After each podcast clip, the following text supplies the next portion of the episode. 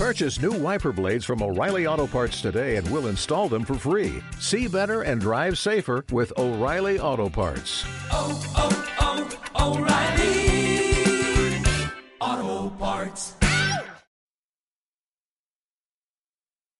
Bienvenidos a Radio Libertad Constituyente.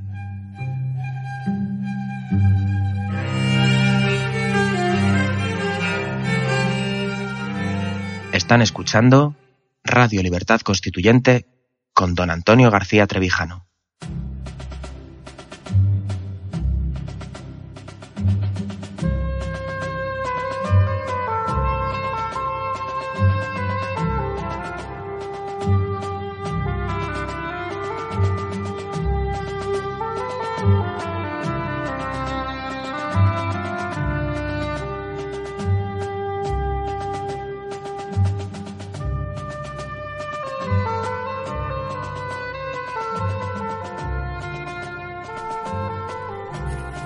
Amigos, aquí Radio Libertad Constituyente, soy Juanjo Charro y me encuentro en el estudio de Somos Aguas.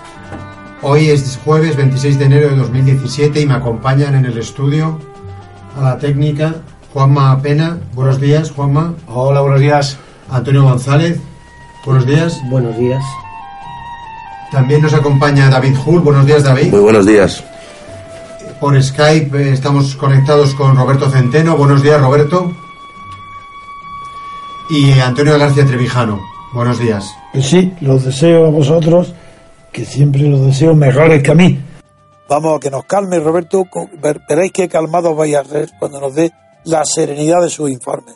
La verdad absoluta de todas las estadísticas que publica el gobierno, los organismos oficiales. Y Roberto está de pregonero del- de estas cifras oficiales. Ya lo veréis.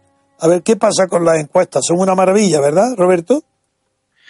Bueno, vamos a ver. Eh, mm, según el gobierno, y los medios a sus servicios son una maravilla, pero si eh, alguien se molesta en leer el detalle de eh, las cifras de la encuesta de población activa, lo que nos encontramos es algo muy, muy diferente a lo que dice el gobierno.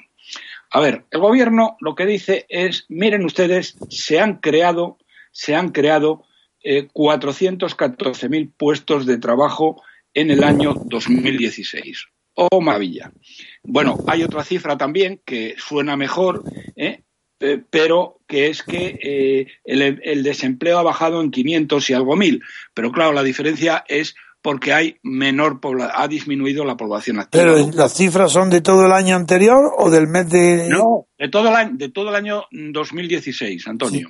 Pero el, el aumento de esos... El aumento, vamos a ver, la creación de empleo, la cifra que eh, el gobierno mm, dará, las dos cifras, que el gobierno dará triunfalísticamente son se, el desempleo ha bajado en 500, mm, no me acuerdo, 512.000. Bueno, una bien, cosa de acuerdo. Pero el aumento, eso que me has dado de pero 12... el aumento, ¿Eso qué es? pero el aumento de la o, el aumento de la ocupación, el empleo que se ha creado, Sí. es decir, el número de empleos mayores Sí. es de 414.000. ¿Cuánto? ¿Vale? ¿Cuánto? 414.000 Ah, 414.000 en un año. en un año. Lo que lleva, lo que lleva para, para centrar el, el tema, Sí. lo que lleva a una a, a un número de empleados total de 18,5 eh, millones. Millones. pero que está todavía muy por debajo de la, de la cifra eh, inicial que era, vamos a ver, era algo así como 21, Sí, estaba por encima de 20 seguro, era 21. por sí. encima de 20, pero es que la tenía aquí, pero Bueno, no sé por Pero qué. sabemos que era por encima de 20. Creo que era 21. Vamos a ver, empleo, estaba mirando para, para dar la cifra con mayor Ah. Sí, exactitud. Bueno, que está todavía muy por debajo, eh, eh, De por debajo estaba. de donde estaba. Bien. Pero ¿cuál es el problema, queridos amigos? Lo que no dicen y que, sin embargo, es lo fundamental. ¿eh? Es lo fundamental.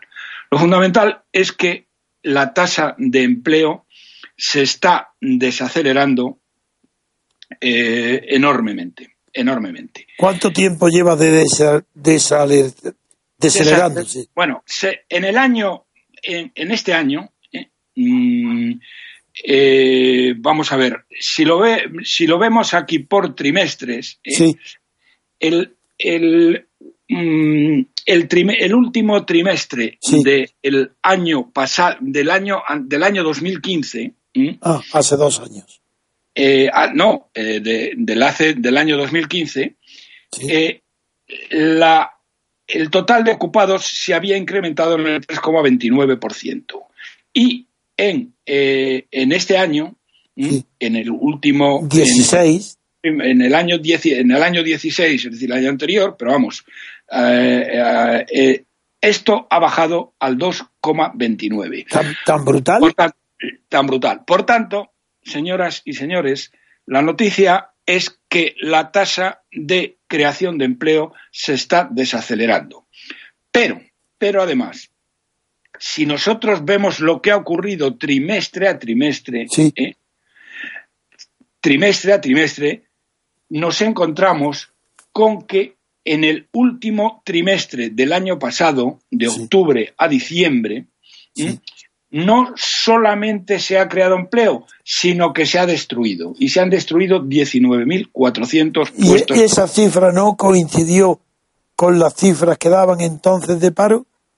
¿O no? ¿Esto es una sorpresa o es una No, confirmación? Es una sorpresa total porque, vamos a ver, las cifras que eh, se han dado de paro eh, a lo largo de octubre, noviembre y diciembre Sí, son las de paro registrado. sí, que como ya eh, he dicho una y mil veces, esa es una estadística que elaboran las comunidades autónomas y que no hay nadie, no hay ningún estadística eh, ni economista serio del país que las tome en cuenta.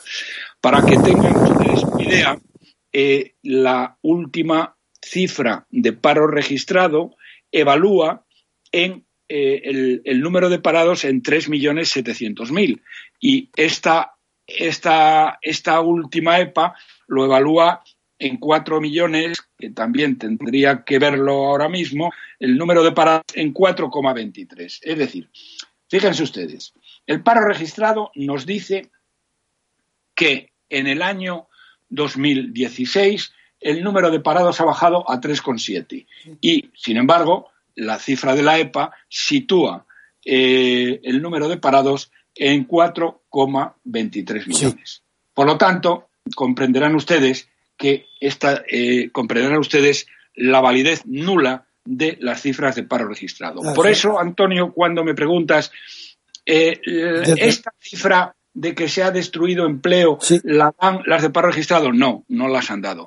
Pero la cifra válida Sí. a todos los efectos, primero porque es mucho más exacta y segundo porque es la que cuenta a efectos de la Unión Europea y a efectos internacionales, es la cifra del INE de paro registrado, la que acaban de dar hoy. Y lo que estoy diciendo, y esto es lo relevante, que eh, la creación de empleo se está desacelerando. Y se está desacelerando tanto, queridos amigos, que en el último trimestre se han perdido 19.400 puestos de trabajo. Sí, esa la, empezaste por ahí. Y yo Sí. capté la cifra de 19 y todas las preguntas que te he ido haciendo era para volver a ella y saber si era algo, por, no, no digo por ti, esperado por los últimos análisis del último trimestre, era algo que se veía venir o ha sido una sorpresa. No, es algo que se veía venir y que hemos venido contando eh, a nuestros seguidores pues desde hace ya pues muchos, muchos meses. ¿eh? Eh, ¿Qué es lo que he venido yo diciendo y que es obvio cuando se mide el crecimiento económico del país por los indicadores de actividad y de demanda, Sí. no por la cifra que se inventa eh, cada mes el Banco de España. Y luego después y luego después cuadra martillazos el INE. Lo que yo he venido diciendo durante todo el año es que la economía, el ritmo de crecimiento de la economía se estaba desacelerando Sí. y que en lugar de crecer a un 3,2%, como dicen estos mentirosos compulsivos que nos gobiernan, ¿m? estamos creciendo a la mitad. ¿Por qué decía que estábamos creciendo a la mitad? Pues por una razón muy sencilla, porque todos los indicadores de actividad y demanda correlacionados con el PIB y que forman parte del PIB consumo de electricidad, índice de producción industrial, consumo aparente de cemento, Sí. exportaciones, etcétera, etcétera, se habían derrumbado Sí. a lo largo en comparación con los del año eh, Sí. 2015. Por lo tanto, eh, si el PIB no estaba creciendo al 3,2%, sino a la mitad, como demuestran las cifras de mm, los indicadores de actividad y de demanda, los que acabo de mencionar, Sí, era evidente que el paro tenía que bajar también. que. Otra cifra, hay otra cifra muy eh, clara que es eh, los ingresos fiscales que publica la agencia tributaria. Los ingresos fiscales estaban creciendo a un ritmo que era totalmente incompatible con un crecimiento de la economía del 3,2%, porque los ingresos fiscales estaban creciendo al uno y pico, en términos medidos, en términos homogéneos, Claro. y por lo tanto, querido Antonio, queridos Ah, amigos, evidente. que no era así. Y ahora, y ahora llega la encuesta de población activa y como era perfectamente esperable, nos encontramos con que el, eh, en el último trimestre del año, en el último trimestre del año, lo que ha ocurrido es que se ha destruido empleo y no se ha creado empleo. Y esto, mm, querido Antonio, Pero todo la propaganda oficial y la extraoficial, que son los medios, que aunque es lo mismo, eh, lo, lo- insistencia mayor en Europa es que felicitan todos a España por el crecimiento. No que eh, haya parado en el ritmo, sino que están todos orgullosos felicitando a Rajoy por el crecimiento económico. Que es la, dicen España es de toda Europa el que crece más deprisa y más más que Alemania, más que Eso- nadie. eso- Está por eso- encima del 3. ¿Cómo es posible esto? Pues porque no, no es posible, porque es mentira. Eso ya se lo he explicado yo al señor Moscovici, se lo he explicado al vicepresidente de la comisión, se lo he explicado al presidente del Eurogrupo Y, al Instituto de Múnich. y de Múnich, sí. Pero bueno, digamos que mm, no, te, te digo eh, eh, que lo relevante es que los señores de Bruselas lo saben perfectamente. Otra cosa distinta es que ellos quieran mirar para otro lado y no te digo nada en este año donde la situación de Europa Sí. puede saltar por los aires. Figúrate con lo que se avecina. Porque Hay una noticia extraordinaria, ¿eh? que a Fillón lo han cogido con que está dando eh, 9.000 euros aproximadamente a su mujer desde hace cinco años. A Fillón. Pues Así, eso le da más opciones a Marie Le Pen. De todas maneras, tanto si gana Fillon como si gana Marie Le Pen, en Francia las cosas cambian radicalmente. Porque lo que ha hecho Fillon, que darle 9.000 euros a su señora, pero no es tonto, hombre, me parece muy tonto, no porque le haya dado 9.000 euros, 9.000 euros a su Durante señora. cuatro o cinco por- años mensuales. Sino porque lo Sue- haya hecho como sueldo forma- mensual. Como Ya, tra- pero- trabajadora en el ministerio donde no ha comparecido ni una sola vez, ni un minuto nunca. Bueno, pues eso es de tontos, eh, de tontos de baba, porque mm, yo no, eh, no estoy en contra de que le dé 9.000 euros a su mujer. Yo sí estoy en contra, porque eso se llama nepotismo. O a su amante. Pero más nepotismo. hacerlo- Eso ya me gusta un poco más, porque es un Pero- nepotismo ilícito, por lo menos. Bien. Ya, Pero reconocerás, Antonio, que cuando estas cosas se hacen, se hacen bien. Y que te pillen es de imbéciles. bueno, ¿eh? Y, y, hombre, esto dice muy poco de la pues sabes lo sabes la disculpa que ha hecho es más tonto todavía. Ha dicho, pero ¿por qué este escándalo? Porque cobra mi mujer, porque yo la he nombrado como diputado, asesora de un ministerio, si eso es lo que hace todas las las empresas privadas. Palabra de honor, literalmente es lo que ha dicho. Ese hombre no merece estar al frente del gobierno ni de conserje de un ministerio. pues no lo sabía. Pues mira lo que acaba de decir ayer. Para disculpa, que eso lo hace la empresa privada. ¿Por qué, no- por qué no lo va a hacer la empresa pública? Ya, El bueno. nepotismo, de verdad. Es, es tremendo, es Ah, tremendo. no, Pero bueno, bueno, venga, sigue. fíjate, te quiero decir a lo que iba. Europa está en un proceso que puede acabar de muy mala manera. Eh, Merkel puede perder, bueno, de muy mala manera no, de una manera muy distinta a lo que es hoy. Es decir, eh, en Francia va a haber un cambio de gobierno, sea Filón o Marie Le Pen quien gane. En Holanda va a haber un cambio de gobierno y van a, van a ganar con toda eh, probabilidad eh, los que llaman populistas de derecha, que son la Bilder. gente se opone, Bilder. que se opone a la inmigración y al desastre de Bruselas. Y en Alemania, eh, la señora Merkel lo tiene muy, muy crudo. Pero ahí, Eh, ahí se ha presentado tu amigo Martín Schulz. Efectivamente, ayer me decía un periodista amigo que conoce muy bien Alemania, Hermann Terch, dice, menudo favor le ha hecho Schulz a, a, a, a- a Merkel, ¿eh? Sí. porque es tan tonto que mm, no es enemigo para Merkel. Pero claro, el enemigo de Merkel no es este, No. que es socialista. Es, eh, el enemigo de Merkel es el otro partido. La eh, alternativa para Alemania. alternativa para Alemania, claro. Y ahí es donde lo tiene difícil. Pero bien, ¿qué, qué- qué- perdón, porque mm, eh, tal vez nuestros oyentes se estén perdiendo un poco. Sí, un poco, porque Es- yo te interrumpo. La culpa este- es mía. Que estemos divagando. Yo, yo Vamos a- pido perdón y ya no te interrumpo mientras estés dando cifras y, atosigando Bueno. a los oyentes que están deseando oír cosas como yo que, de las que no entendemos. Venga, sigue, Roberto. Lo que, pero esto sí lo vais a entender. Lo que quiero decir es que Europa, en este año del Señor de 2016,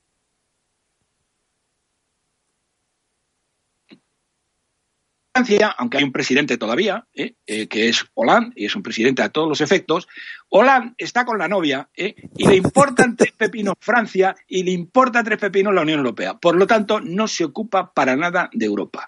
La Merkel ¿eh? ha tenido que mm, olvidarse de Europa y olvidarse de la Unión Europea y de todo porque puede perder las elecciones en Alemania y está inmersa de hocicoz en la política interna de Alemania y la política externa le trae sin cuidado. ¿Y qué tenemos entonces? Tenemos a la Comisión que es una especie de secretaría técnica, ¿eh? tenemos un parlamento donde hay 710 inútiles que lo único que hacen es tomar cafés, ¿eh? y, y poco más. Es decir, eh, mm, no hay nadie ahora mismo en Bruselas que sea capaz de tomar ninguna decisión relevante. Y ante todos los incumplimientos, ante todas las barbaridades que se cometan por los distintos países, y en este caso estoy pensando por España, ¿m? van a mirar para otro lado, porque no pueden hacer otra cosa. Pero en Bueno, cambio, no cesan de mirar a tu amigo Trump. Lo digo con. No sé, porque ellos incumplen y señalan la enormidad que pone hoy el título del país en primera página. Trump cumple con sus amenazas y ordena levantar el muro con México. Es decir, cumple lo que ha prometido y eso son amenazas. Cumple con sus amenazas. Lo del es, país- el, es el titular de lo portada. del, país, lo del país es realmente de vergüenza. ¿A dónde los- va a llegar este periódico? bancos- perdona, y los bancos españoles que por orden de la vicepresidenta del gobierno, Santa María. eh, eh, Santa María, han entrado en el capital del país y lo han salvado de la quiebra, Sí. ¿eh? deberían reconsiderar ¿eh? la barbaridad que está haciendo el país. Eh, Cebrián, Cebrián y compañía. absolutamente, absolutamente difamatoria del presidente de los Estados Unidos de América. Y cuando llegue el nuevo embajador, ya veremos a ver qué pasa. Entonces, señores banqueros, ¿qué narices hacen ustedes sosteniendo país. al país? eh? Como lo han hecho. ¿eh? Metiendo un dinero que no sirve más que, como me decía ayer un periodista muy conocido, no sirve más que para dos cosas. Para pagar los despidos y para pagarle el sueldo a, eh, a Cebrián, que gana Sí. más de 10 millones de euros. Sí. Es para que lo que sirve su dinero. Y ahora, para insultar un día sí, otro no, por la mañana, por la tarde y por la noche, mintiendo, mejor dicho, destacando todas las cosas eh, negativas de Trump y no diciendo la positiva. Por ejemplo, Antonio, por ejemplo, ¿m? eh, anteayer Trump firma los primeros, toma las primeras decisiones ejecutivas. ¿Y qué pasa en el mundo? Que las bolsas de valores Hoy se van a las estrellas. Hombre, ¿qué ha pasado de 20.000? Si eso está... eh, Sí. de- ayer, el- ayer el- el Dow Jones pasa de 20.000. Pasa de que esta 20.000. mañana- Pero es que esta mañana el Wall Street Journal dice textualmente. Dice textualmente, eso no había pasado nunca. nos hemos, nos hemos equivocado. Se han equivocado porque Por Trump, eh, ellos Trump. eran fuertemente anti-Trump. Nos hemos Los equivocado. lo- nos hemos equivocado, dice. Qué los inversores, los inversores es, eh, eh, los inversores están mandando el mensaje de que vamos a entrar en un mundo mucho más seguro y mucho más previsible que lo contrario. Claro, si por eso nosotros hemos apoyado a Trump, porque lo sabíamos. Eh, que explique el país por qué las bolsas de valores se han ido a las estrellas con los primeros decretos ejecutivos de Trump. Y no les cuento a ustedes nada el día que tenga lugar la cumbre con Putin y formen una alianza entre estos dos países en la que Europa está excluida. Está excluida porque Europa está... Está llena de cebrianes. Está llena de cebrianes. Bueno, pero que está hecha añicos. Pero bien, perdona, vuelvo otra vez a coger el hilo del tema. ¿Qué significa mm, el que Europa esté hecha añicos, que los dos líderes europeos por una u otra razón ya no se ocupan de Europa y que los señores de la Secretaría Técnica, que es la Comisión Europea, no puedan hacer absolutamente nada y estén obligados, les guste o no, lo han hecho cuando podían, calcúlate ahora que ya no pueden, ¿eh? a mirar para otro lado cuando los países incumplan. Pues que Rajoy está encantado de haberse conocido, porque Rajoy ahora mismo se fuma un puro y se pone a leer marca y sabe perfectamente que no va a pasar nada, porque, primero, no ha presentado todavía los presupuestos, lo cual es un escándalo porque tenía que haberlos presentado el primero de diciembre. No los ha presentado. ¿Y qué ha pasado? Nada. Y si no los presenta hasta dentro de dos meses, ¿qué va a pasar? Nada. ¿Mm? No va a cumplir el, objetivo de déficit. ¿Y qué va a pasar? Nada. No va a cumplir tampoco el del año 17. ¿Y qué va a pasar? Nada. Porque el Banco Central Europeo le sigue suministrando todo el dinero que haga falta para que mantenga este desastre económico de este desgraciado país que se llama España, arruinando a varias generaciones de españoles para los próximos 50 años. No va a pasar nada. El año pasado, el Banco Central Europeo, según los datos del Banco de España, eh, prestó a España para seguir con el despilfarro 98.000 millones de euros. Antonio, 98.000 millones de euros. Eso el 10% del PIB. De eso viven. ¿Mm? De eso, de eso están viviendo. Quiero decir que de esos préstamos del Banco Central de 100.000, porque son 100.000 millones aproximadamente de euros, de eso está viviendo el gobierno y España actual parece que no se hunde nada porque hay 100.000 millones más de pasivo. Efectivamente, pero si es que, eh, Antonio, pero es que les da lo mismo, es que les da lo mismo. Mira, Rajoy no cree en España, no cree en nada. La vicepresidenta económica, menos todavía. Eso solamente le importa ella misma ¿eh? y sus ambiciones. Y ni cree en España, ni tienen un proyecto, ni tienen dignidad, ni tienen moral, ni tienen nada de nada de nada. ¿eh? Ahora hablaremos del tema del, recibo del recibo de la Ya llegaremos, ya llegaremos. ¿Qué quiero decir? Perdona, y vuelvo al principio. Entonces, si Rajoy dice que hemos crecido al 3,2%, o el gobierno de España, la Unión Europea, la Comisión Europea, hace como que se lo cree, porque, porque, mm, porque Moscovici lo sabe. Y, vamos, y toda, y, los líderes de la Comisión lo saben porque se lo he dicho yo, se lo he puesto por escrito, se lo he demostrado. ¿Eh? ¿Y qué hacen? Pues nada, le da lo mismo. Miran para otro lado y dice, ah, que han crecido al 3,1%. Vale, qué buenos son ustedes, ¿eh? Qué barbaridad. Son la pera limonera. ¿eh? Bueno, hemos visto de nuevo cómo la encuesta de población activa con la destrucción de empleo en el último trimestre demuestra si es que era necesario demostrar más, porque esto es albarda sobre albarda, que España está creciendo, vamos, que el crecimiento económico en el último trimestre se ha hundido. Y el Banco de España tiene la desvergüenza y la miseria moral de engañar a los españoles diciendo que hemos crecido al 0,8%. No tiene usted vergüenza, señor gobernador del Banco de España, ¿eh? porque le estamos pagando el sueldo a los españoles. Y usted está mintiendo de una manera escandalosa. ¿eh? Escandalosa. Bien, y dicho esto. Nos vamos a pasar a un descanso. Y pasamos, y pasamos al, tema. de la electricidad, si quieres.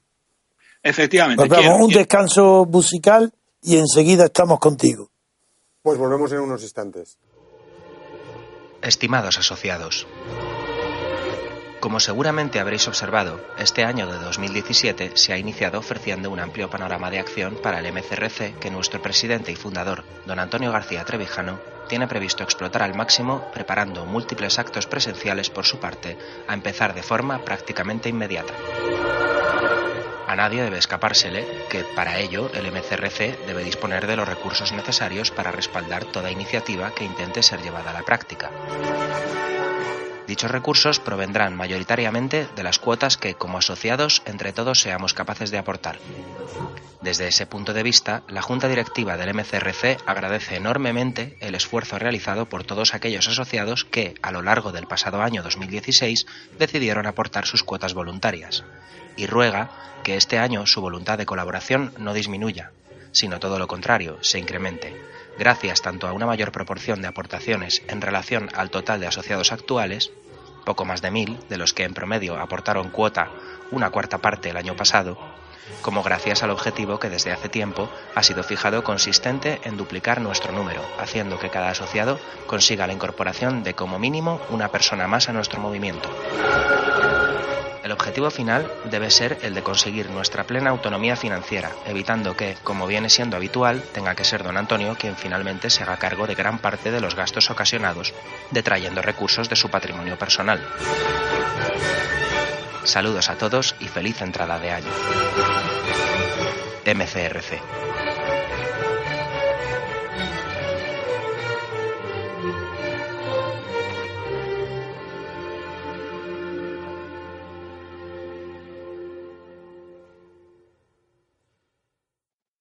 Ya estamos de vuelta, amigos. Y nos habla Antonio García Trevijano. Pues vamos a pasar enseguida, también con Roberto, a la segunda noticia que por importancia de personas a las que afecta merece ser tratada por nosotros aquí en nuestra radio. Eh, me refiero a lo que se llama, en, le, le han puesto un nombre muy llamativo, que es que la izquierda, todos los partidos están pidiendo al PP que elimine el impuesto al sol.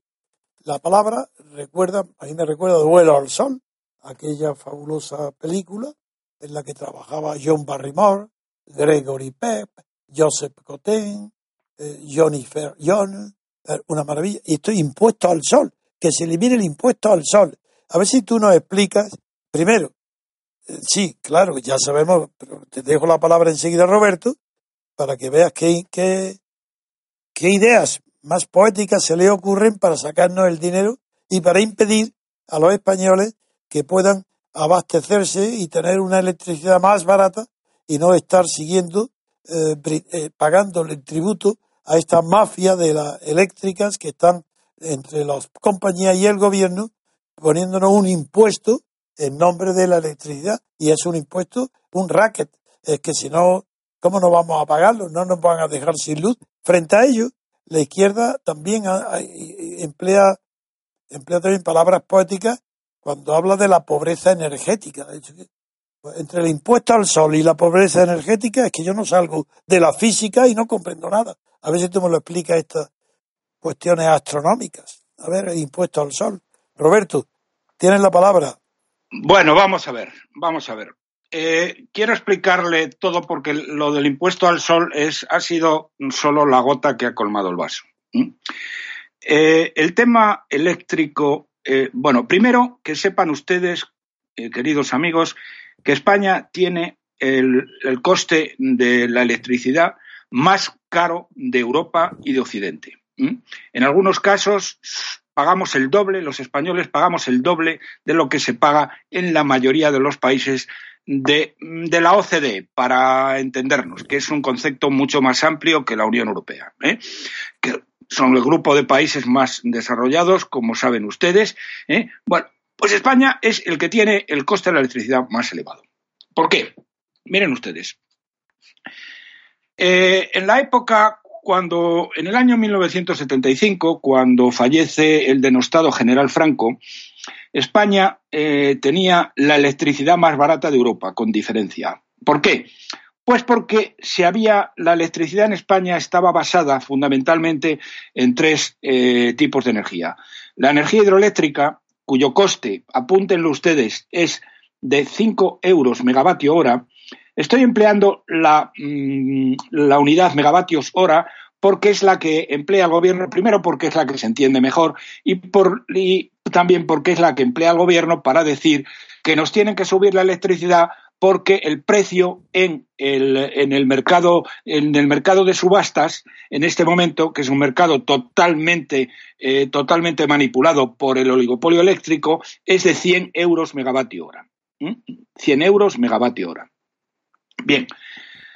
Les decía, en la, eh, eh, cuando a la muerte del general Franco, eh, nuestro, nuestro mix eléctrico era energía hidroeléctrica, cuyo coste es 5 euros megavatio hora, energía nuclear, que se habían hecho una serie de centrales, cuyo coste es, es de, que siguen funcionando, cuyo coste es 15 euros megavatio hora, y carbón, cuyo coste en aquellos momentos era aproximadamente 20 euros megavatio hora. Si ustedes hacen la media, se darán cuenta que eh, eh, el mix para producir electricidad en aquella época eh, estaba por debajo de los 15 euros. Por lo tanto, estaríamos pagando la electricidad si un mix similar se hubiera desarrollado, o estaríamos pagándola a la ocho veces menos de lo que lo pagamos ahora. Procedente siempre medido con el consumo del petróleo porque el otro has dicho que era el carbón y el primero era la electricidad. No, no hablemos de petróleo. En aquel momento, perdón, sí había también unas centrales de fuel oil. Ah, por eso, por eso, por eso. De, petróleo. Yo me había confundido, creía que te refería a ello. No, demasiado. Pero en fin, la idea es que, digamos que mm, si hubiera habido en aquella época un mercado de, como el actual, un mercado mayorista como el actual, en que eh, el precio del megavatio hora es de 100 euros, en aquellos momentos hubiera costado 15 euros. Eso es. para entendernos. Ahora sí. Bien, ¿qué pasa después? Bueno, después pasan muchas cosas, todas ellas entre malas, malísimas y desastrosas. La primera es Felipe González, que, mm, bueno, mm, perdón, tengo que decirles eh, una cosa. Yo esto lo conozco perfectamente por una razón muy simple porque aparte que he dedicado toda mi vida al mundo de la energía, eh, desde el año, eh, em, vamos a ver, 1977, en que eh, mi maestro Enrique Fuentes Quintana me encarga la realización de un plan energético nacional, ya se hacían planes energéticos en los años 60, pero este fue el primer plan energético después de la muerte de Franco. Eh, en consonancia con los pactos de la Moncloa, me encarga a mí la realización del plan este energético, sí. Nacional. Después, cuando llegan los socialistas, resulta que el director general de la energía era un compañero y muy amigo mío, Martín Gallego Málaga, y me encarga también que haga el el primer plan eh, energético del... ¿Pero era distinto o la continuación del mismo que te había encargado? Era la continuación del mismo. Ah. Eh, esto, pero ¿qué es lo que ocurre? Lo que ocurre es que mm, en, el, primer plan, en el que hice con Enrique Fuentes Quintana, previmos, se, autoriza la construcción de más centrales nucleares. Y cuando llega Felipe González al poder, estas eh, había cuatro de estas centrales, porque eran ocho, pero cuatro de estas centrales nucleares estaban casi terminadas. Sí. Y por razones absolutamente sectarias, políticas y estúpidas, que el propio Felipe González ha tenido, eh, por lo menos en este caso, la honradez de reconocer que fue un error tremendo. Sí, lo de, aquí, sí. estas centrales se paralizan, ¿eh? que fue lo que se llamó moratoria nuclear. La moratoria, sí. Bien, en este momento, si esas centrales se hubieran completado y estarían funcionando desde entonces, probablemente a una cifra algo más de los 15 euros, pero podría ser 16, 17 euros, ¿eh? el recibo de la luz sería un 30% inferior. Es decir, que el coste de la decisión política del Partido Socialista de paralizar estas cuatro centrales nucleares casi terminada le ha costado a los españoles per secula seculorum un 30% más en el recibo de la luz. Pero esto mm, mm, es casi, eh, bueno, es poco, no es que sea irrelevante, pero es, eh, queda empequeñecido ante lo que sucede después. ¿Qué sucede después? Lo que sucede después es que eh, en el año 2004 cuando el señor Aznar, mejor dicho, el señor Rajoy pierde las elecciones, Aznar, que era todavía jefe de gobierno, en su último Consejo de Ministros, cuando ya ha perdido las elecciones, pero que todavía no había tomado posesión del cargo el indigente mental Rodríguez Zapatero, Aznar saca a prueba un decreto de subvenciones brutales a las energías renovables, concretamente a la energía fotovoltaica y a la energía eh, eh, la, del viento. La energía fotovoltaica eh, pasa a costar con las subvenciones 450 euros megavatio hora, sí. un disparate tremebundo, y la energía eólica pasa a costar como 100 euros megavatio hora. Y aún, aún sigue muy cara, ¿no? A ver, pero ¿qué es lo que hace Aznar? Aznar lo que hace, y esto es inexplicable, ¿eh? porque al indigente mental Rodríguez Zapatero, que no entiende nada, se le podría haber pasado, pero a Aznar no se le puede, no se le pudo pasar. ¿Qué es lo que hace Aznar? Estas subvenciones son subvenciones fijas, que no varían con el tiempo. Y claro, en unas tecnologías que están mejorando brutalmente. Tanto en este momento la energía fotovoltaica cuesta un 90% menos, un 90% menos de lo que costaba entonces, y la energía eólica un 30% menos, ¿eh? se siguen pagando a 450 y a 100. ¿eh? Ahí está el tema y el origen de eh, el desastre del mayor. Esto. Bueno, y no hay vigilancia europea sobre esto. No, no, vamos a ver. No, déjame. Voy, de acuerdo, perdona. señoras y señores, es el mayor robo eh, de la historia industrial de España que protagoniza el señor Aznar, que ahora tiene además la desvergüenza de cómo le nombran para agradecerle sus servicios, consejero de Endesa con una remuneración del copón, sigue defendiendo el impuesto al sol y todo lo que favorezca a... Yo no, yo no sabía esto.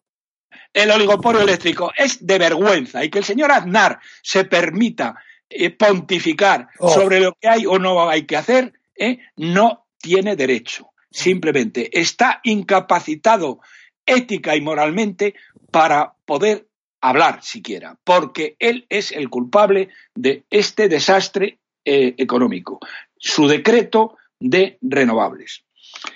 Llega el indigente mental Rodríguez Zapatero y como este no se enteraba de nada, lo único que hizo fue remachar el clavo, que fue mantener esto, pero además, para mayor vergüenza, ¿eh? se lo transfiere a las comunidades autónomas. Con lo cual, con lo cual, como esto era un chollo impresionante, ¿eh? las comunidades autónomas ¿eh? utilizan esta facultad que les da el indigente mental Rodríguez Zapatero para forrarse, concediendo eh, autorizaciones para a, las grandes fincas rústicas. Efectivamente. conozco, conozco el tema. pero bueno, pero fíjense para que vean de lo que estoy hablando. Pero centenares de millones. Pero una persona.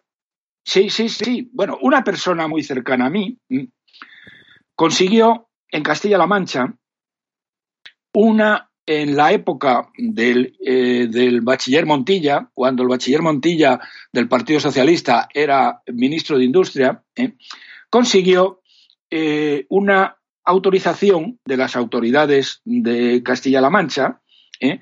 que eran socialistas, consiguió una autorización para montar un parque eólico, previo pago de los correspondientes sobornos a quien habría que sobornar. Exacto. Bien. Les cuesta esto y otras eh, tres personas que lo hicieron, les cuesta tres millones de euros.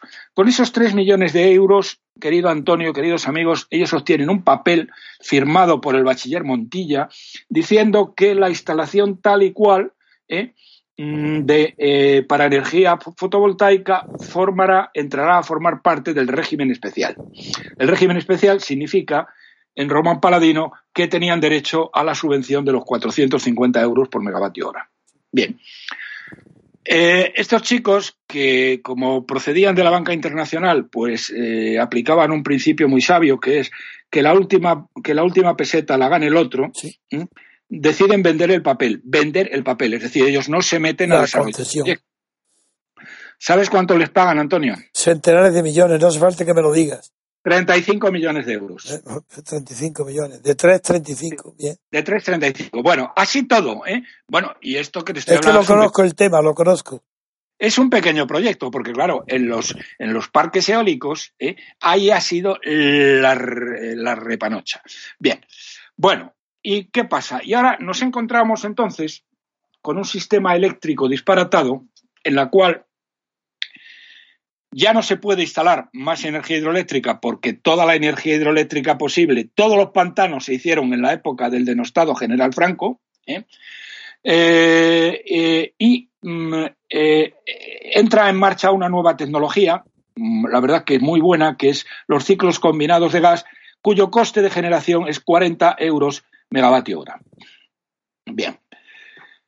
Y entonces hoy tenemos la energía hidroeléctrica, 5 euros, la energía de las centrales nucleares antiguas, 15 euros, la, en los ciclos combinados de gas, 40 euros, y el carbón, Ha desaparecido realmente, ¿no? pero bueno, puede, puede estar en torno a los 30 o Sí, 35 sí, euros más frente caro. a los 20 de aquella época. Claro.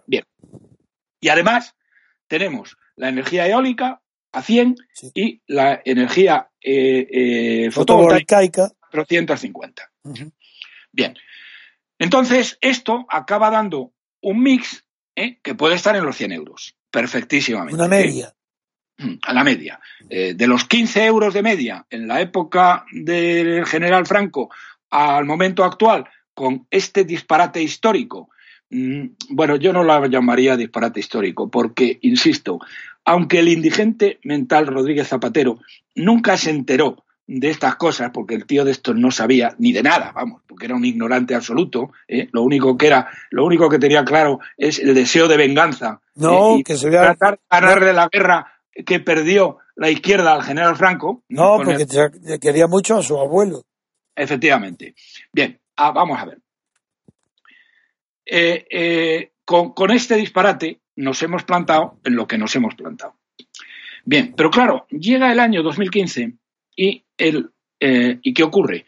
Ocurre que los paneles fotovoltaicos han bajado eh, eh, de 400, de un coste de 450 euros megavatio hora Sí, 400, sí. fotovoltaicos eh, lo generan hoy, hoy, a 45. ¿m? Antonio. Y las y la y bueno y los mm, perdón la energía eólica se puede generar hoy fácilmente a 65-70 bien Eh, qué es lo que pasa que entonces claro mucha gente se da cuenta de que eh, eh, si ellos instalan paneles fotovoltaicos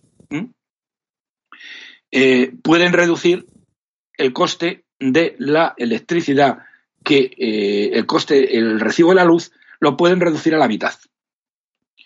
Lo repito, para que lo entiendan. Si las personas y empresas eh, instalan paneles fotovoltaicos y funcionan en el mismo régimen que funcionan en el resto de Europa, menos en España, pueden reducir el recibo de la luz a la mitad.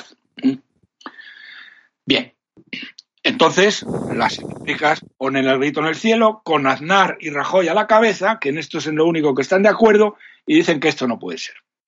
Y has visto el argumento que te Y lo he dicho antes. Perdón, y el mentecato de Soria, que era ministro de Industria, y digo mentecato porque no sabía distinguir, no sabía cuál era la diferencia entre un panel solar fotovoltaico que genera electricidad de un panel solar para calentar agua que tiene un serpentín de agua, no sabía distinguirlos, luego ya lo aprendió, ¿eh? Eh, decide, bueno, decide por orden de su jefe, ponerle un impuesto al sol. El impuesto al sol, como, como sabes, querido Antonio, consiste en que eh, eh, te dicen lo siguiente, te dicen, te hacen la siguiente estafa que, eh, que, que es, que es la siguiente. Dice, bueno, vamos a ver. Eh, cogen, dice, saca un real decreto que se publica en octubre del año 2015 por lo que se impone lo que se denomina peaje de respaldo, que es un concepto que había acuñado Iberdrola y que lo había hecho propio el gobierno. Exacto, el paso por la propia red. Sí. Y dice, eh, esto consiste en lo siguiente, eh, que lo entenderán con mucha facilidad. Si usted tiene un panel fotovoltaico, esto genera electricidad y genera mucha electricidad, pero durante las olas del sol. Pero cuando no hay sol o por la noche, entonces no genera. Bueno, cuando no hay sol, por ejemplo, hoy en Madrid, que está nublado, generaría, pero generaría poco. Eh, y por la noche no genera nada. Entonces, para ello, lo que se hace en toda Europa, menos en España, es que las empresas eléctricas compran el excedente de, eh, electricidad que eh, se produce durante el día. la que no consume durante el día. La que no consumes durante el día, la viertes a la red y te la pagan y, por la noche Mm, tú tomas de la red y por lo tanto te la cobran. Antes del invento de los acumuladores estos fantásticos. eso, viene, después. De acuerdo. Eso viene después. Bien, entonces, ¿qué es lo que hacen estos miserables que nos gobiernan? Porque es que no tienen vergüenza. Que diga hoy el señor Rajoy eh, que han hecho todo lo que pueden eh, para mm, bajar el precio de la luz, pero que ya no pueden hacer más, no tiene pase, Antonio, no tiene pase, porque esto es de juzgado de guardia, porque lo que han hecho es impedir por todos los medios, ¿eh? utilizando el poder político que tienen, el, la autogeneración, que sería la solución del tema. Han hecho todo lo posible. Y lo primero que hacen es el Real Decreto de octubre del año 2015. ¿Y qué dicen? ¿Y qué dicen estos miserables? Y dice el Real Decreto, se debe pagar un peaje porque van a utilizar la red que hemos pagado todos y si no, le estaríamos subvencionando. Vamos a ver, el que haya escrito este disparate, vamos a ver, que no sé quién es, ¿eh? Vamos a ver. Pero el lugar ya está pagado, pero el consumo ordinario. Pedazo de miserable, pedazo de imbécil. Ya está ¿eh? pagado. Cuando tú suministras un kilovatio hora a una vivienda o a una industria, en ese coste del megavatio. Ya está incluido el transporte. Está incluido, ¿eh? está incluido la utilización de la red, está incluido el mantenimiento de la red, está incluido las subvenciones a los renovables, está incluido todo el, eh, todo el, la moratoria nuclear, está incluido todo. Entonces, ¿por qué estos canallas dicen que están discriminando a aquellos y están subvencionando a los autogeneradores. Son, bueno, ponle tú los activos que quieras. Bueno, yo, A, propósito de esto he investigado algo después de nuestra conversación de ayer. En el Código Penal español no hay procedimiento porque aunque es verdad que estas medidas alteran gravísimamente el precio de la electricidad, que más que eh, es un delito, pero si para que haya delito tiene que ser que no esté legal, que no sea legal. Y el gobierno, por definición, todo lo que hace el gobierno previamente es legal, porque el gobierno, como no hay separación con el Parlamento, con los diputados, pues el gobierno puede hacer decretos leyes y además hacer las leyes, que la prueban, las redactan las compañías eléctricas. Y esto lo conozco mejor que nadie. Los que redactan las leyes son los gabinetes técnicos de las compañías eléctricas se las dan a los partidos, al gobierno. El gobierno las lleva al gobierno, para decir la prueba. Al POE. Ya está, se acabó. ¿Cómo va a haber eh, alteración de los precios? De lo, que lo hay, de verdad. Se altera el precio del mercado de la electricidad. Pero ¿quién lo hace? El único que lo puede hacer impunemente, el gobierno, porque está autorizado justamente por nadie más que por él mismo, porque es gobierno, para dictar leyes alterando el precio de las cosas. Y eso no es delito. Pero yo no me conformo y he encargado a nuestro común amigo Papi, que sabes que también conoce el sistema de europeo, para que investigue, tiene un amigo íntimo en este sector, para que investigue a ver si en Europa hay alguna directiva que podamos aplicar como ha pasado con la banca, con las cláusulas suelo. Y estamos investigando a ver, porque de luego como haya el menor resquicio, te aseguro que yo doy el paso al frente de llevarlo a los tribunales. Pero tenemos que encontrar una base legal. No podemos hacer el ridículo de protestar simplemente porque son unos bandidos, unos sinvergüenzas, si eso lo sabe todo el mundo, incluso los que votan. El que vota sabe que está votando a corrompido. Si el sistema no es que haya inocentes, no, aquí está todo el mundo podrido. El que vota también. Bien. Bueno, vamos a ver. Continúo. Pero llega el año 2016 y se produce una mejora tecnológica espectacular que hace totalmente innecesaria la conexión a la red eléctrica. Ah, bueno, perdón, tengo que decir antes que en, el resto de Europa, pero fundamentalmente en Alemania, que es quien tiene más energía fotovoltaica instalada, eh, y en Gran Bretaña, mm, eh, eh, todas las viviendas están conectadas a la red, tienen paneles fotovoltaicos, pero están conectados a la red. Yo ahora que, lo sabes, he estado el- estas navidades en, en el Tirol, en la zona de Sí. Austria, de- entre Innsbruck y Salzburgo. Sí. Bueno, todas las casas, todas, todas, todas, Tienen. todas, sin excepción, tienen todo el tejado, ¿eh? los tejados de estas típicas casas tirolesas, son espejos. todo- todos los de- instalados hay. Bien, entonces estos vierten por el día la energía a la red y la toman de las mm, de las eléctricas eh, Pues por la noche. pues tienen la electricidad no hay- casi, casi de balde. no, no hay ningún, claro, no hay ningún impuesto al sol. Bien.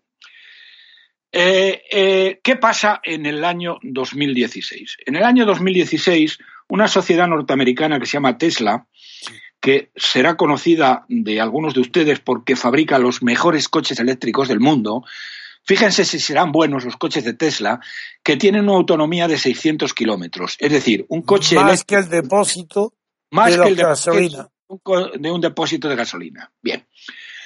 Esta Tesla mm, desarrolla, ha desarrollado unas pilas de litio impresionantes y, eh, eh, y ha desarrollado también, que empieza a instalar en las casas, una, un acumulador, y digo acumulador porque no es una pila de un coche, sino es algo bastante más grande. Es del tamaño de un electrodoméstico normal, de una, de una lavadora, por ejemplo.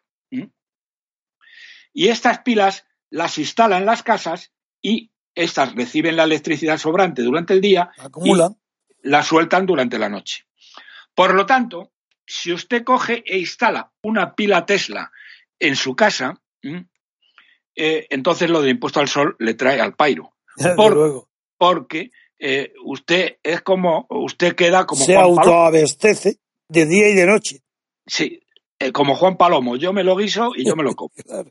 Bien. Entonces, mm, esto es ideal y es como están empezando a funcionar muchas casas. Ah, bueno, les tengo que decir, que no le he dicho antes, que dado el bajísimo precio de eh, generación de electricidad en células fotovoltaicas, eh, se están instalando decenas de miles, decenas de miles de, eh, de, de hogares y fábrica, pequeñas fábricas y tal en Alemania o en Gran Bretaña, que es donde más hay, en Francia menos, porque en Francia, como se abastecen de energía nuclear, ¿Y en Suiza? ¿Cómo está en Suiza? En Suiza no lo sé, pero Ah. supongo que lo mismo que en, Que en que lo Alemania. que- en Alemania. ¿eh? No, no, no, hace tiempo que no voy a Suiza Ya. y no te lo puedo decir, pero porque esto es muy reciente, ¿eh? porque claro, esto se ha empezado a instalar hace dos años cuando la, el precio de los paneles solares eh, Lo bajó un permitió. lo permitió. Bien. Se están instalando decenas de miles y en España, Antonio, no llegan ni a 100. Sí, ¿Qué te parece? lo sabía ese dato. Por estos canallas que dicen que han hecho todo lo que pueden por bajar el precio de la luz. No tienen vergüenza. No tienen vergüenza. Por la defender a la- al monopolio, que, sepa- que sepan los señores que votan a esta gentuza eh, a quién votan. Bien. Eh, ¿Y qué te crees que hace el gobierno ante la aparición de la pila Tesla que hace inútil? Sí. A ver, no inútil, ¿cuál no es la inútil. reacción? ¿Cuál? prohíben la prohibí eso, prohibido. ¿Mm? prohíben la instalación Pero lo peor es que autorizan.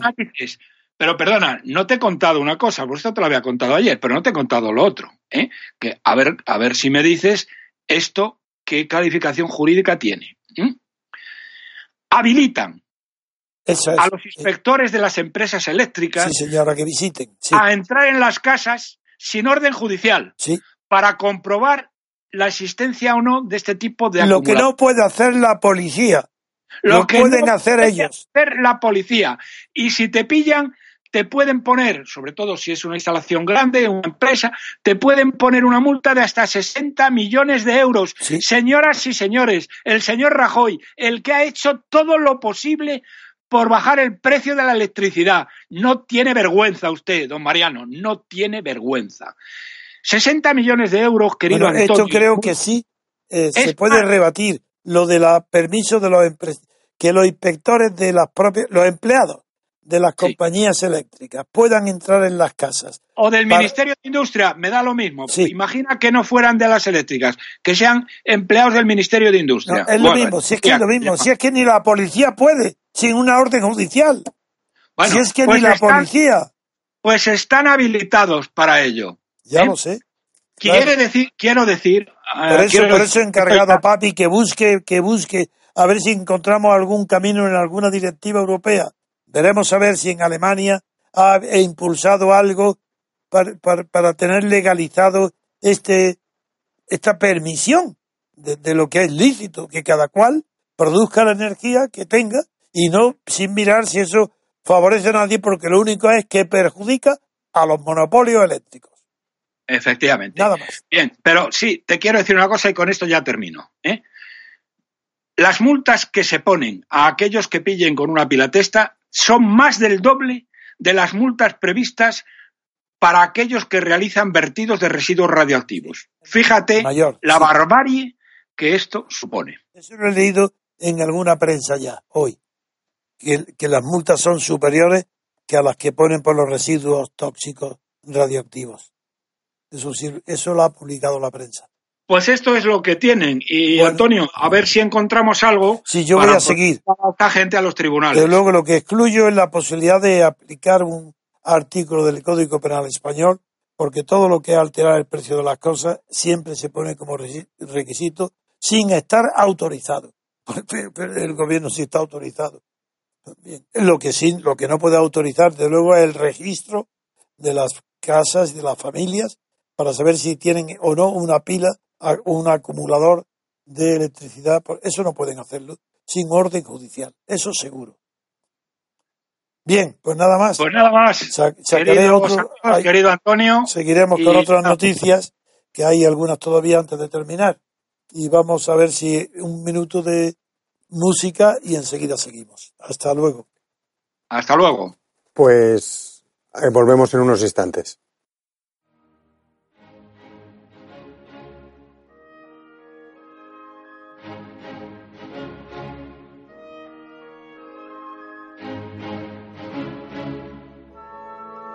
A todos los simpatizantes y seguidores del MCRC.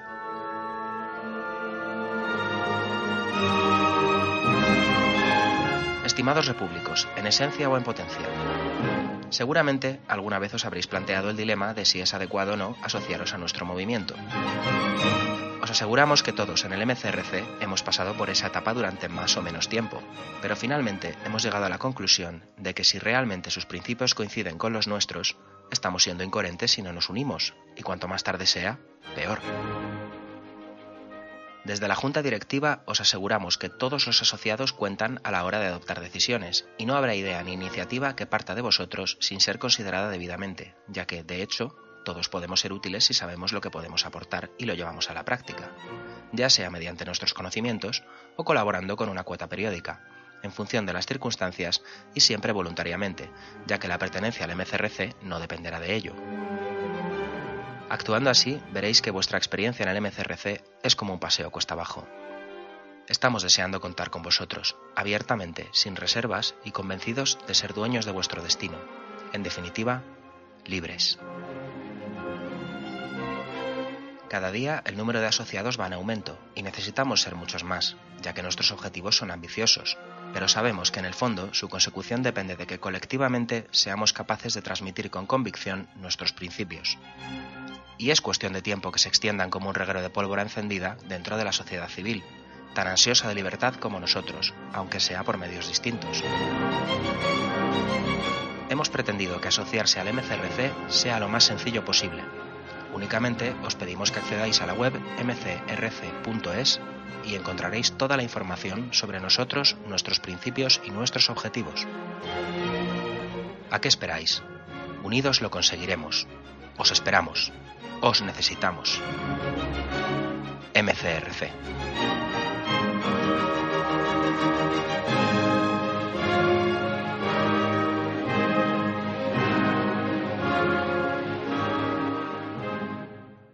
Ya estamos de nuevo aquí, amigos. Nos, don Antonio nos va, nos va a comentar una noticia. Sí, la última, la- porque ya llevamos una hora, pero no quería dejar de comentar el triste espectáculo que España ofrece hasta ahora. Las intervenciones de Roberto Centeno nos demuestran que España está a la cola, super cola de Europa, de la Unión Europea, en todo lo que se refiere a tecnología. Porque, pero no, no porque sea más inculta, que eso no lo sé, si hay menos escuelas de ingenieros en España que en proporción al número de habitantes que en el resto de Europa. Me refiero a que todo lo que en Europa está permitido hoy, el desarrollo, como acaba de hablar la electricidad, pues bien, hay casos como denuncia Roberto, excepcionales, pero normalmente España no se nota mucho al viajar. Aquí tenemos el AVE, que aunque sea un lujo, pero ya no se nota como en tiempos de Franco la diferencia tan grande que había cuando se salían de las fronteras, salvo a Portugal, que estaba peor. Pero esto es otra cosa. Ya no me refiero al progreso tecnológico, sino al regreso moral. Con Franco había una regresión moral amparada, sin embargo, una tradición católica y eclesiástica. Es decir, había una tradición española que amparaba el retroceso de la moralidad política de España. Muerto Franco, se podía esperar que se daría un paso hacia adelante en la ética política. Hablo de la ética no como conocimiento, sino en las costumbres morales del pueblo español que habrían avanzado en calidad. Sin embargo, nos encontramos ahora con este espectáculo. En menos de tres años, pues no sé, cinco, seis, siete, no sé cuántos millones de españoles votan a unos aventureros que se llaman Iglesias de Rejón y Monedero y compañía, unos puros aventureros que sin tener la menor preparación de filosofía política, sin conocer lo elemental de la historia, ni de la geografía, pero con eh, nombramientos por enchufe, a dedo, de, de, de aulas universitarias sin cátedra, pero con derecho a enseñar a grupos de alumnos, pues montan, aprovechando la protesta general del 15M, que eran los resignados, porque eran los indignados, que yo lo llamo resignados, porque no había más que resignación. La salida de un indignado no es más que resignarse, porque como no conoce las causas que le producen indignación, es imposible que pueda dejar de ser indignado. Y si dura la indignación, tiene que ser resignación. Bien, estos indignados, antes de resignarse, hicieron su pinito. Y es que los más audaces de ellos círculos que discutían durante 10 horas si debía de ponerse salir por la mañana con el pie delante derecho o el izquierdo y eran capaces de discutir las ventajas para la salud y para el cerebro de eso sí, estos son ellos, porque yo sé de lo que discutían cuando aparecen en el 15M. Pues estos, el más audaz de todos, un verdadero audaz medio loco, un medio gorila, un hombre seguro que está cargado de testosterona, pues este se acaudilla, se hace el amo del cotarro y arrastra detrás de sí a unos cuan- bastantes millones de españoles. Y aparecen los Errejón que aguanta estoico durante dos años los insultos y la rebaja, eh, el desprecio de Pablo Iglesias como todos los demás. Y ahora empiezan que, pues, a- incluso la Descansa, que tan dócil parecía seguidora de Iglesias, pues ya tampoco lo admite. Y no la primera que huye de Iglesias es Tania. Pero ahora, ¿quién es? Descansa, es Rejón, es, es que por todos están, a Pablo Iglesias es, porque es un gorila. ¿Sabéis lo que es un orangután? O si queréis, un, un chimpancé, no sé. Pues eso es, es Pablo Iglesias. En su mente, desde luego. Y en el trato a las mujeres, por supuesto. Y en los demás, que son sus seguidores. Y estamos ante el espectáculo de que siendo inmediato, el muy cercano, el Congreso de donde se van de, Vista Alegre número 2 para conmemorar el 1, ahí se produce ahora una división tan irreconciliable que ni siquiera se habla. ¿Cómo puede haber un partido cuyas dos primeras figuras no se hablan después que el segunda figura, Rejón, ha tolerado durante más de año y medio que lo humille Pablo Iglesias totalmente en los periódicos, en los titulares, tratándolo con desprecio como diciendo que fuera un carácter femenino. Porque no es como él. Y no digamos de los demás.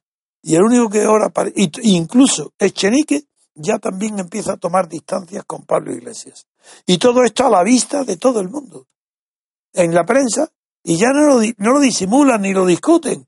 Y así se va a un congreso de unidad. El congreso para ser una lista unitaria. Para consagrar el poder, porque nadie discute el poder. Figuraros, ¿qué partido político será? Que nadie discute que el secretario general es Pablo Iglesias. Nadie lo puede ver, nadie lo tolera. Todos denuncian que, está, que no es más que una pura ambición personal. Pero nadie, nadie tiene todavía el poder suficiente para decir, bueno, primer punto del orden del día, vamos a elegir un secretario general. Eso ni hablar. Luego ahí veis cómo es falso todo lo que se está cuajando alrededor del próximo Congreso de Podemos. No digo más que esto porque no tenemos tiempo hoy para seguir mucho, mucho más adelante. Lo que quiero decir es la vergüenza de que los que fueron los indignados, la vergüenza que se hayan resignado, pero es natural, se hayan resignado a que su expresión política se llame Pablo Iglesias, el caudillo Pablo Iglesias. Y que los demás están disputándole ahora sus despojos, pero ninguno le disputa el puesto del jefe del banquete. Se quieren disputar que no, que no toque la corneta y todos. No, no, no. Quiere que cada uno tenga su cornetín. Y, Pablo Iglesias que sea el director de la banda. Pero aquí todos quieren ser banda. Esto está tan lejos de la política. Está tan lejos de la moralidad pública. Está tan lejos, tan lejos de la concepción tradicional de lo que es el progreso político, que es vergonzoso como han retrocedido, no a la edad de la piedra, pero sí a las cunetas de la guerra civil, estos están como si España estuviera ahora en el año 39, abril del 39. La guerra ha terminado. Señores, demos paso a Pablo Iglesias para que la resucite. Pues hemos llegado al final del programa y nos, despedido, nos despedimos esta mañana. Un abrazo, amigos.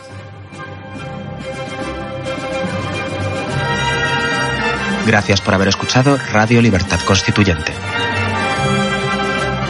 No olviden visitar la parrilla de programación en la nueva página web del Movimiento de Ciudadanos hacia la República Constitucional, en la dirección www.mcrc.es.